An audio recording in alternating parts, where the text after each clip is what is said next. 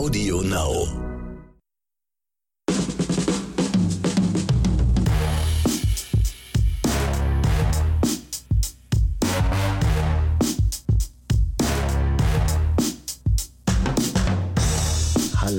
Herzlich willkommen zu einer neuen feuchtfröhlichen Episode von Oscars und Himbeeren. Mein Name ist Axel Max, mir gegenüber sitzt Ronny Rüsch, ihr kennt ihn alle. Ich sag Hallo.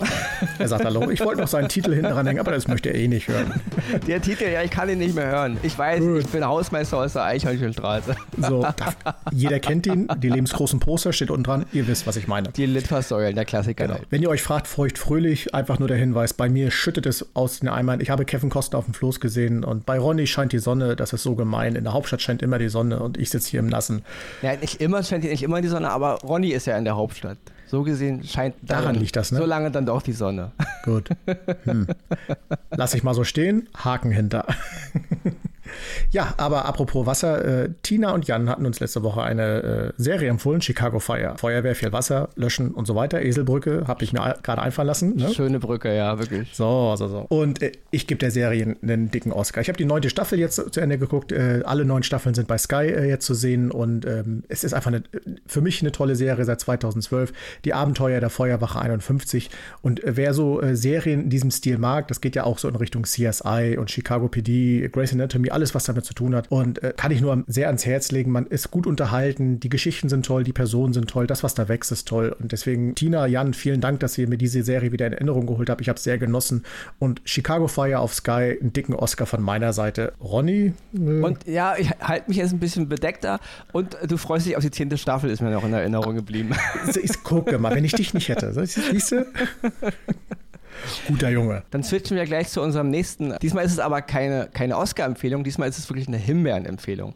Und zwar hat uns der Stefan geschrieben, ihm ist der Film Fear Street Teil 1, Doppelpunkt 1994 wohl ganz sauer aufgestoßen. Kurz zu Fear Street, das ist eine Filmadaption von, von so einem äh, Jugend-Literatur-Universum, wo es halt um Morde geht, dunkle Mythen, äh, Geheimbunde, Hexengedöns und so. Da sind auf jeden Fall jetzt drei Filme produziert worden, basierend auf diesem Universum. Und die sind auch, stand heute, glaube ich, alle drei bei Netflix zur Verfügung. Stefan sagt auf jeden Fall, das ist die absolute Himbeere. Wir werden es uns angucken und dann gibt es nächste Woche von uns ein Feedback. Wenn ich schaffe oder wir beide schaffen, alle drei Filme zu gucken, dann entweder, entweder sagen wir Stefan, ja, Himbeere, oder wir sagen, nee, ist doch ganz, ganz toll. Ich habe den Anfang mir schon angesehen, die ersten zehn Minuten. Ähm, und ja, ich, mein Urteil hebe ich mir für nächste Woche auf. Da bin ich ja gespannt.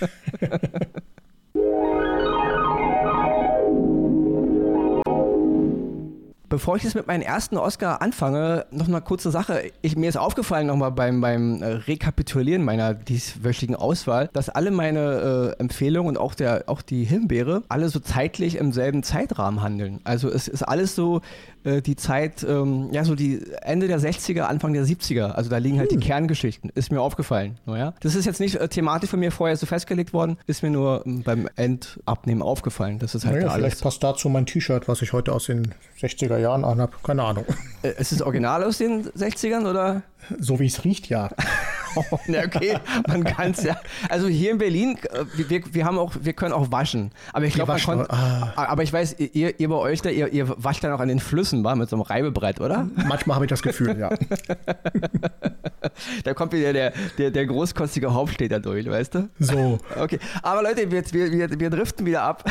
die Uhr tickt. Ja, also, mein erster Oscar diese Woche geht an eine achteilige Miniserie, die auf Disney Plus zu sehen ist, unter der Rubrik Star. Die Serie heißt Fosse Verdon. Es geht um den Regisseur und Choreografen Bob Fosse und um die Schauspielerin und Tänzerin Gwen Verdon. Diese beiden äh, Persönlichkeiten des Showbusiness waren wirkliche Größen ihrer Zeit, also so in den 60er, 70er Jahren. Er war ein ganz begnadeter äh, Choreograf, auch am Broadway, also sie kam halt vom Musical. Sie war eine ganz begnadete Tänzerin und diese beiden haben eine Art, ja, Fusion aus, äh, sie waren auch als Paar zusammen eine Weile, sie haben auch, haben auch ein Kind und sie waren aber auch ähm, künstlerisch halt eine Fusion. Also ähm, das, das war eine ganz äh, wunderbare Art der Zusammenarbeit. Und über diese beiden ähm, Menschen ist halt jetzt diese Serie gemacht worden. Ähm, es ist eine, für mich mal wieder so eine richtig tolle Arbeit gewesen, mir das auch anzugucken, weil hier auch mal wieder, ja, das, was ich halt auch so liebe, im Zentrum der ganzen Geschichte stehen wirklich die Schauspieler und die Personen.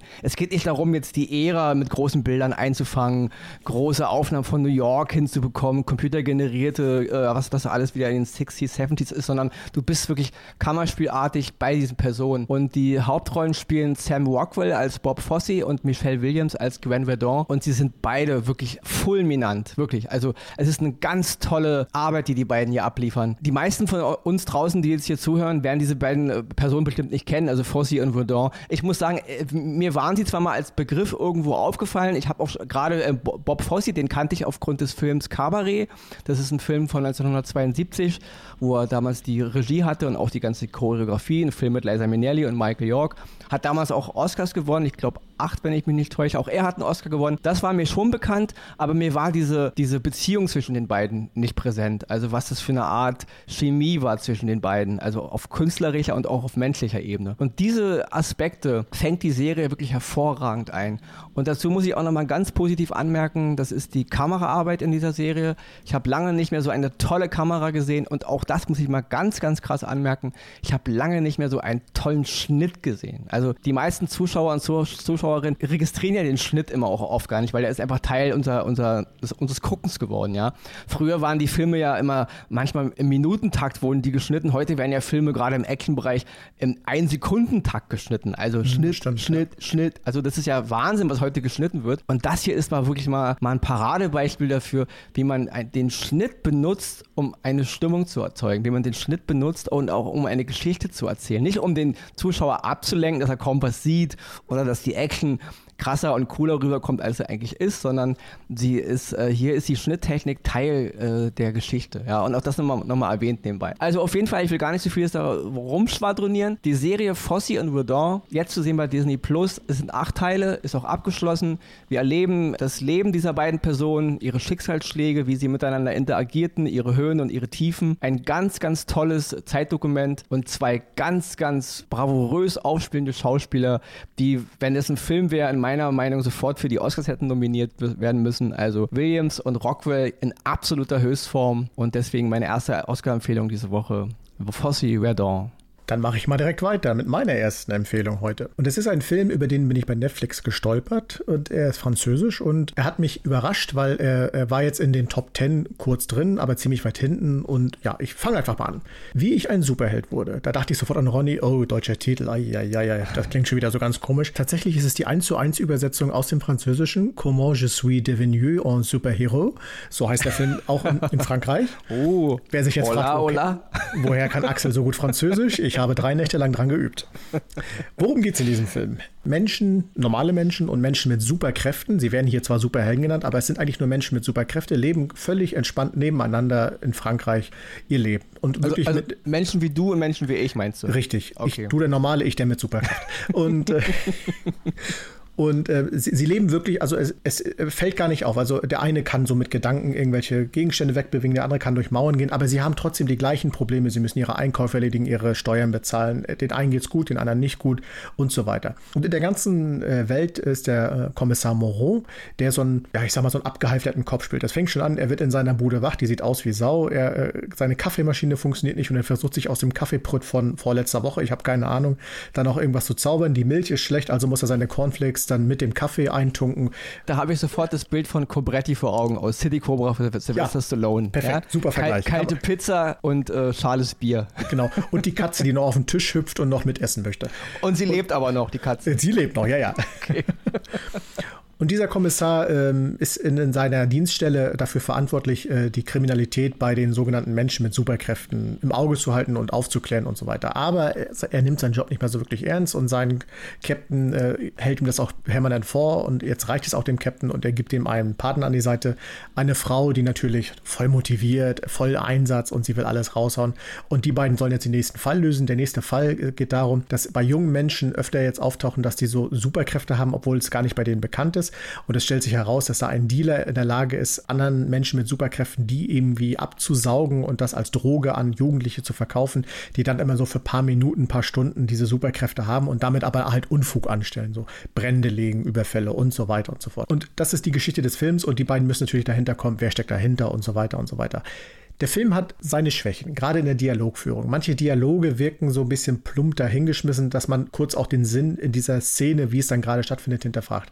Aber mittendrin im Film, wo ich ehrlich gesagt drohte, kurz wegzunicken, macht die Geschichte dann einen Switch und sie wird plötzlich spannend, sie wird aufregend und sie wird laut und erzählt viel und äh, führt sich quasi so bis zum Ende hin, was diesen ganzen Film zu einer tollen Sache macht. Und ich hatte dann überlegt, nehme ich den jetzt mit rein? Und ich nehme ihn mit rein, weil ich diesem Film auch einfach für euch da draußen eine Chance geben will. Es gibt viel Mainstream, gerade auf Netflix, was da im Moment viel reingehauen wird. Das soll alles immer äh, ganz groß, ganz toll und sein. Und das ist bei diesem Film, es ist sehr klein gehalten. Ich glaube auch nicht, dass das Budget sehr groß gewesen ist, aber trotzdem einfach gut erzählt. Und deswegen ist das mal ein Film, wo ich sage, dem kann man eine Chance geben. Ich fand ihn persönlich gut. Ich kann ihm jedem empfehlen, das anzuschauen.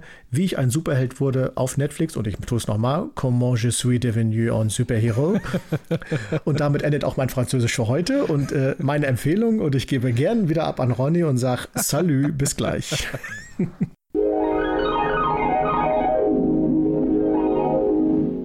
So, und damit ist Ronny bei seinem zweiten Oscar. Und wie ich ja schon eingangs sagte, diese Zeitperiode. Der Film, um den es jetzt geht, ist wieder mal ein Klassiker, weil wir haben heute mal wieder einen Klassiker ins, ins Programm aufgenommen. Der Film ist mittlerweile 26 Jahre alt und zwar geht es um den Film Nixon von Oliver Stone, der sich halt mit dem Präsidenten Richard Nixon befasst, der von 1969 bis 1974 der 37. Präsident der USA war. Und wie ich eingangs sagte, die Geschichte um Fossey und Verdun, die hatten halt auch ihre Höhepunkte Ende der 60er, Anfang der 70er, also mitten zu der Präsidentschaft von Richard Nixon.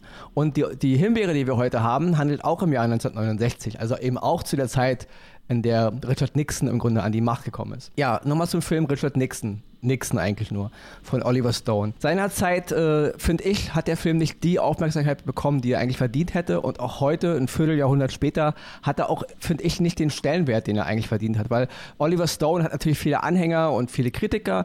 Ich bin beides. Es gibt Oliver Stone-Filme, die, die schätze ich, die liebe ich. Es gibt Oliver Stone-Filme, die finde ich nicht ganz so klasse. Nixon hingegen, finde ich, ist einer dieser wirklich unterbewerteten Filme. Damals gab es viel Kritik an Anthony Hopkins. Also Anthony Hopkins spielt Richard Nixon äh, in dem dem Film und es war viel die Rede von Overacting und, und ja, und der Brite, wie kann der Richard Nixon spielen? Andererseits war er damals auch äh, für den Oscar nominiert, ja, wollen wir auch nicht vergessen.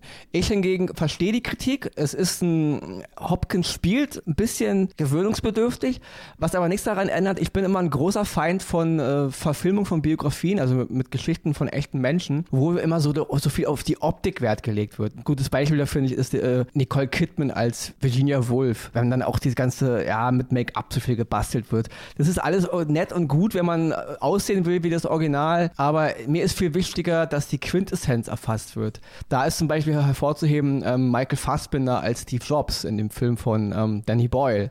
Haben auch viele gemeckert, der sieht ja gar nicht aus wie Steve Jobs. Tut er auch nicht eine Zeit lang, gerade am Anfang. Aber er erfasst die Quintessenz, finde ich, des Charakters. Und das ist hier eben, finde ich, genauso. Ähm, Anthony Hopkins erfasst für mich das, was Nixon war und wie Nixon rübergekommen ist. Ja? Dieses ganze Drama um diesen Mann, weil ich meine, äh, Nixon ist einer der kontroversesten Präsidenten der US-Geschichte, ja? was in seine Zeit alles reingefallen ist. Ich meine, wir reden ja wirklich von, von, den 68er-Bewegungen, wir reden von den ganzen weltweiten Unruhen, ja? damals auch die ganze Problematik mit dem mit den Rassenkrieg in den Staaten, der sich ja eigentlich bis heute hinzieht, die ganze Vietnam-Geschichte, also diese ganze Terrorgeschichte, die, die den ganzen Globus erfasst hat. Dann im Grunde 68 der erste Flug zum Mond. Sorry, nicht, dass die Leute jetzt denken 68 und dann 69 eben auch die Mondlandung, ja. Aber man war ja schon ein Jahr früher dort, hat den Mond umrundet als Test. All das fällt ja im Grunde in Nixons Ära, ja. Also auch die Mondlandung, ja. Es gibt ja auch dieses Telefonat zwischen Nixon und den Astronauten von Apollo 11 und so. Deswegen, das ist eine ganz äh, turbulente Zeit gewesen und dieser Präsident äh, ver versinnbildlicht diese Zeit irgendwie auch. Und das finde ich ist eben Stone hervorragend gelungen, ja. Diesen Mann einzufangen, diese Zeit einzufangen durch die Augen dieses Mannes. Ja? Und es geht nicht darum, Nixon jetzt zu verteufeln. Es geht auch nicht darum, Nixon äh, als Opfer zu haben oder Nixon toll zu finden. Ja? Jeder kann über Nixon urteilen, wie er möchte. Aber Stone und äh, Hopkins gelingt eben mit dem Film und gerade mit Hopkins seiner Performance eine, eine herausragende Leistung, die, die man selten gesehen hat, weil der Film auch ziemlich lang ist. Die funktioniert wirklich von der ersten Sekunde bis zur letzten. Ja? Ähm, auch sonst ist der Film hervorragend gemacht. Also ich finde, gefilmt, geschrieben, geschnitten, musikalisch. Der Cast ist so prominent besetzt. Also es gibt so viele tolle Schauspieler, die ich nicht alle aufzählen kann, weil es zu viele sind. Jede kleine Rolle ist fulminant besetzt. Den einzigen, den ich noch erwähnen muss, ist natürlich Joan Allen als Pat Nixon. Spielt, sie spielt äh, seine Ehefrau. Also es ist ein ganz tolles Ensemble aus Schauspielern. Und äh, da wir hier bei Oscars und Himbeeren eben auch mal Filme aus der Taufe wieder mal holen, die längst verschwunden sind, über die kein Mensch mehr redet, deswegen diese Woche wieder mal ein Klassik-Oscar und deswegen der zweite Oscar diese Woche an Nixon von 1995 von Oliver Stone. Guckt mal rein. Die, die ihn damals gesehen haben und denken, ja, habe ich schon gesehen, guckt ihn euch nochmal an. Die, die ihn noch nicht gesehen haben, unbedingt mal gucken. Ja. Und die Leute vielleicht unter euch auch, äh, einige Zuhörer, Zuhörerinnen, die vielleicht Richard Nixon nicht kennen, kann ja sein, jetzt ohne jemanden zu nahe zu treten zu wollen. Mittlerweile ist es ja nicht die 80er Jahre. Heute gibt es so viele Namen und Geschichte, man kann ja gar nicht alles wissen. Befasst euch mal ein bisschen mit Richard Nixon. Und der Film ist ein ganz guter Einstieg. Deswegen meine zweite Oscar-Empfehlung diese Woche, Nixon bei Disney Plus.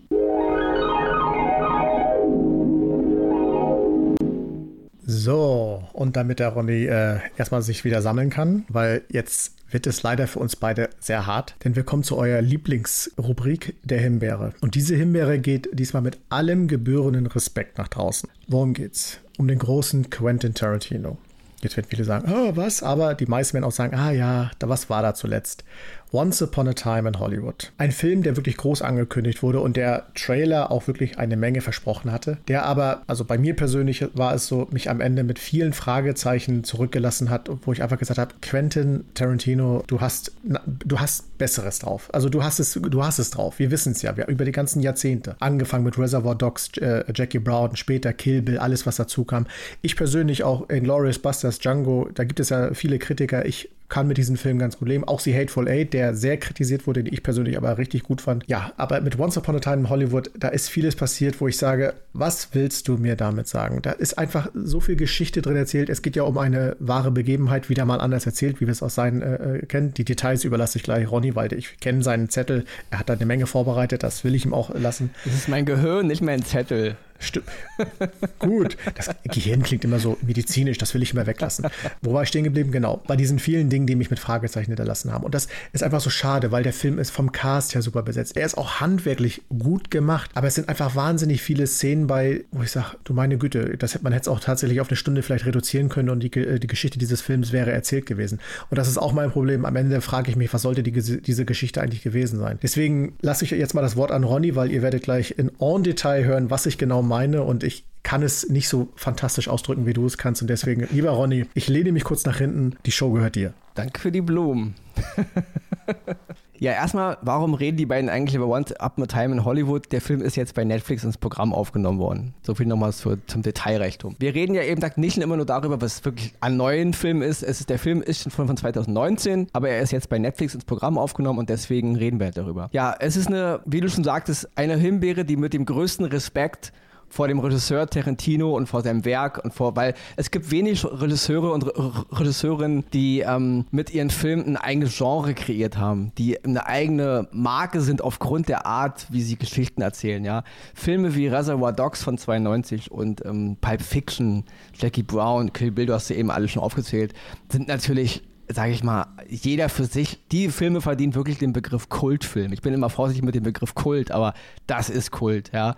Das ist, was Tarantino ähm, an Verständnis hat von Film, von, von Filmgeschichte, die sucht seinesgleichen. Deswegen, äh, wir verneigen uns in Ehrfurcht vor diesem Mann und seinem Werk. Das ist wirklich nur mal so viel dazu vorher, damit ich Leute sagen, hey. Aber der Film Once Up a Time in Hollywood, ja genau.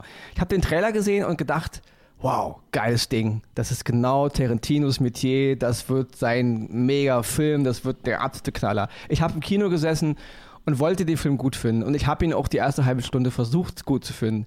Dann gab es immer wieder Szenen, die mich komplett rausgeholt haben. Da muss ich wirklich mal ganz krass anmerken, ähm, es sind die Autofahrtszenen in den Film. Ja? Also was in meinem Gehirn hängen geblieben ist, ist wirklich Brad Pitt fährt Auto durch Los Angeles. DiCaprio fährt Auto durch Los Angeles. Margot Robbie fährt Auto durch Los Angeles. Der Schauspieler, ähm, den der Roman Polanski spielt, habe ich leider seinen Namen nicht auf dem Schirm, fährt Auto durch Los Angeles. Also andauernd fährt da jemand Auto. Und es ist so dröge, ja.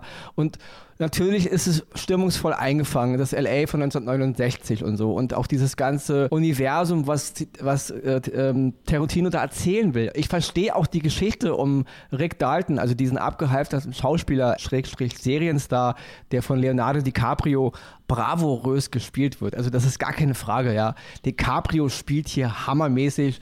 Brad Pitt als sein Bodyguard, Schrägstrich, Mädchen für alles, Cliff Booth, spielt hammermäßig. Auch Margot Robbie als Sharon Tate. Auch hier wieder der ganze Nebencast, wie eben schon bei Nixon, ja. Also Timothy Oliphant als James Stacy, der Hammer. Ich liebe sowieso Timothy Oliphant. Kleiner Querverweis nochmal zu der Serie Deadwood. Unbedingte ähm, Empfehlung, Oscar-Empfehlung, wer sie noch nicht kennt, unbedingt gucken. Ich mochte auch Timothy Oliphant als ähm, Widersacher im vierten Teil von Die Hard. Viele fanden ihn äh, mau, ich fand ihn super, noch so viel dazu. ähm, Damien Lewis als Steve McQueen, der absolute Hammer. Kurze Zähne, aber geil. Also der Cast ist hochkarätig besetzt bis in die kleinste Spitze hin. Jede kleine Szene, die ganzen Schnipsel, die Tarantino so einfließen lässt, von Dreharbeiten, von den Serien. Auch da sind ja ganz große Namen wie äh, Michael Madsen hat eine kleine Rolle. Selbst Martin Cove habe ich gesehen hier. Der John Kreese aus Karate Kid hat eine ganz kleine Rolle. Ja, ich glaube äh, von hinten sogar nur. Aber sie sind alle da, vergessen. Ja, also ganz klein. Großes Kino. Deswegen ist es, es ist wunderbar zu sehen, wie Tarantino auch hier wieder detailverliebt ist und dieses Metier des alten Hollywoods, den Übergang dann in die, in die, in die 70s, das alles so versteht und verinnerlicht. Und da liegt ja auch die Quelle seines, seiner Filmschaffens drin. Aber der Film zerbricht dann letzten Endes aus meiner Sicht eben an diesem ganzen Konstrukt, weil er, er, er, ver, er, verfolgt diesen Weg nicht, nicht zu Ende, weil wir dann am Ende diesen Switch eben haben, die, diese Sharon Tate-Morde vom 9. August 69, wo halt diese Manson-Family, Jünger, Kinder, Schrägstrich, Hippies da eingebrochen sind in ihre Villa und sie, diese ganzen Menschen brutal abgeschlachtet haben. Und jetzt kommt eben äh, Tarantino, wie schon bei Unglorious Bastards und bei Django Unchained, nimmt historische Fakten, verdreht sie und macht daraus so eine Art Übermetapher, Märchen, was wäre wenn Geschichte. Das ist alles interessant und auch nett. Ich verstehe auch seinen Ansatz.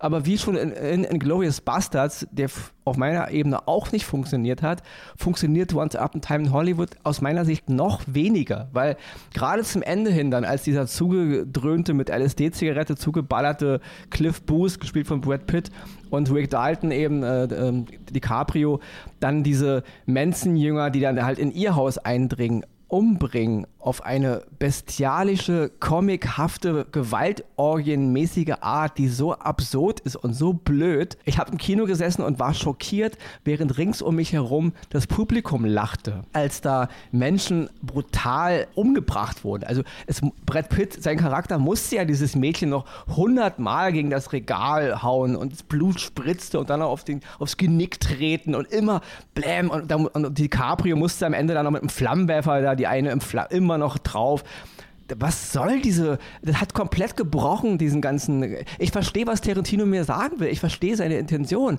aber die Umsetzung ist so, so hanebüchend dumm, dann finde ich auch, weil er konterkariert im Grunde seine eigene Geschichte. Weil gerade dieses, dieses Hollywood, dieses alte Hollywood, dieses alte Fernseh-Hollywood, diese Geschichte des Kinos in den USA, in Europa, diese ganzen Querverweise zu, auch zu Stars wie, wie Natalie Wood, Kinderstars, diese ganze Kritik an dem Hollywood-System, was da alles so auftaucht. Hier muss ich mal ganz negativ erwähnen, ich weiß, du fandst die Szene hervorragend witzig und sie ist in sich auch witzig, aber das ähm, Bruce Lee ähm, ja, in dem Film, gespielt von Mike Moe, übrigens hervorragend gespielt von Mike Moe.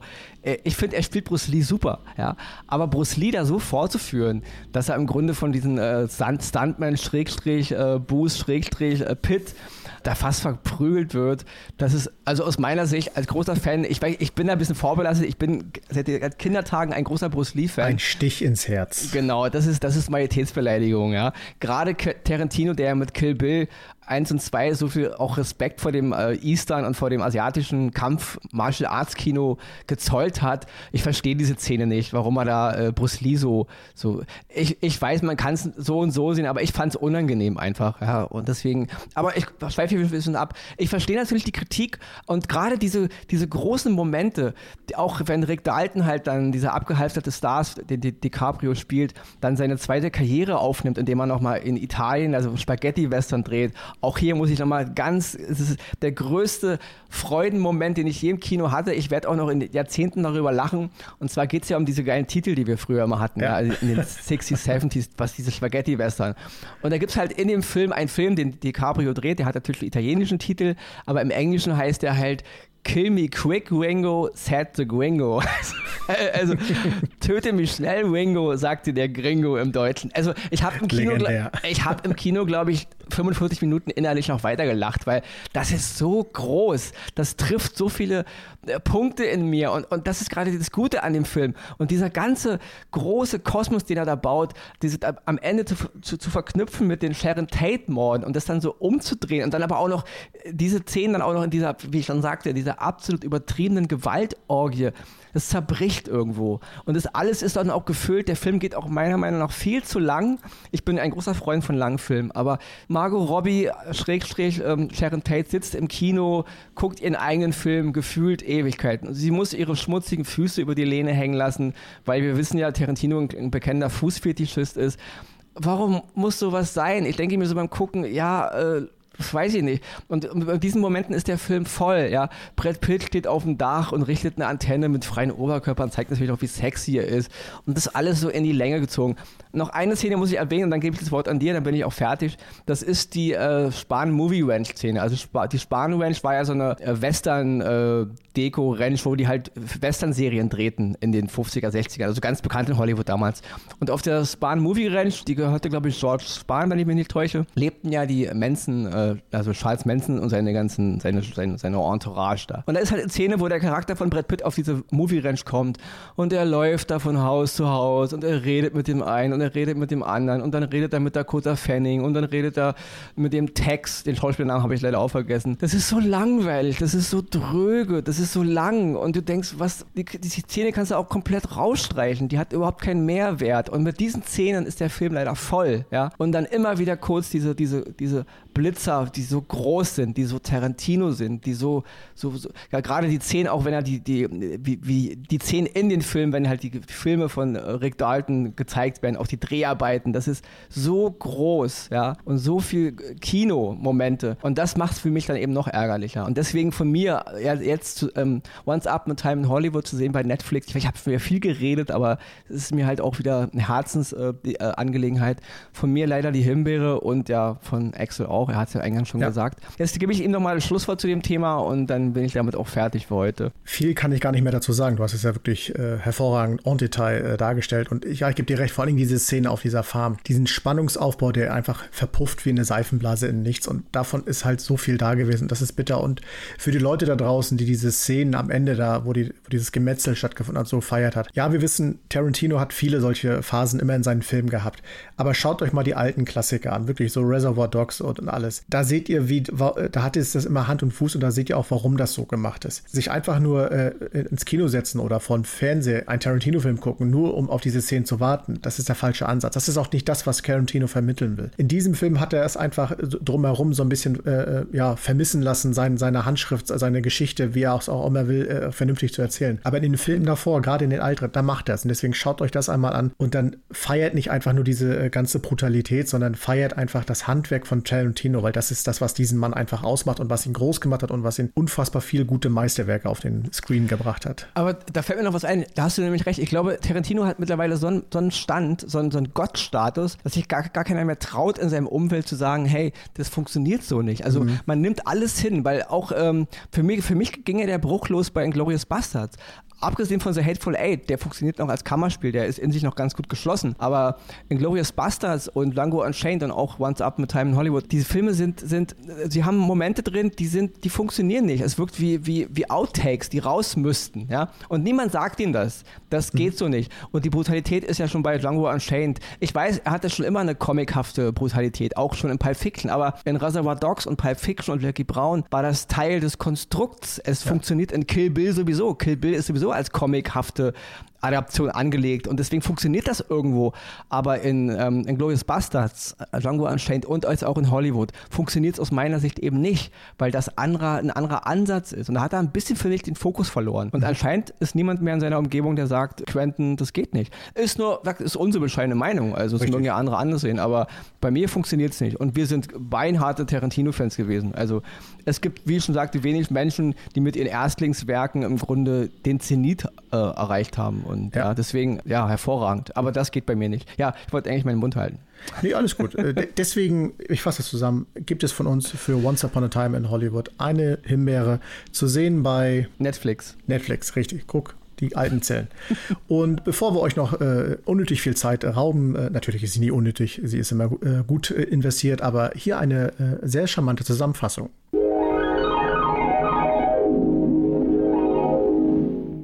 Die Oscars gehen dieses Mal an Fossey Verdon, achteilige Miniserienbiografie mit Sam Rockwell und Michelle Williams, zu sehen bei Disney Plus. Wie ich ein Superheld wurde. Französisches Fantasy-Action-Drama mit Pio Mamai und Vimala Pont, zu sehen bei Netflix. Nixon, US-Filmbiografie über den 37. Präsidenten der Vereinigten Staaten von Oliver Stone mit Anthony Hopkins und John Allen, zu sehen bei Disney Plus. Die Himbeere geht in dieser Woche an Once Upon a Time in Hollywood, Comedy-Drama von Quentin Tarantino mit Leonardo DiCaprio, Brad Pitt und Margot Robbie, zu sehen bei Netflix.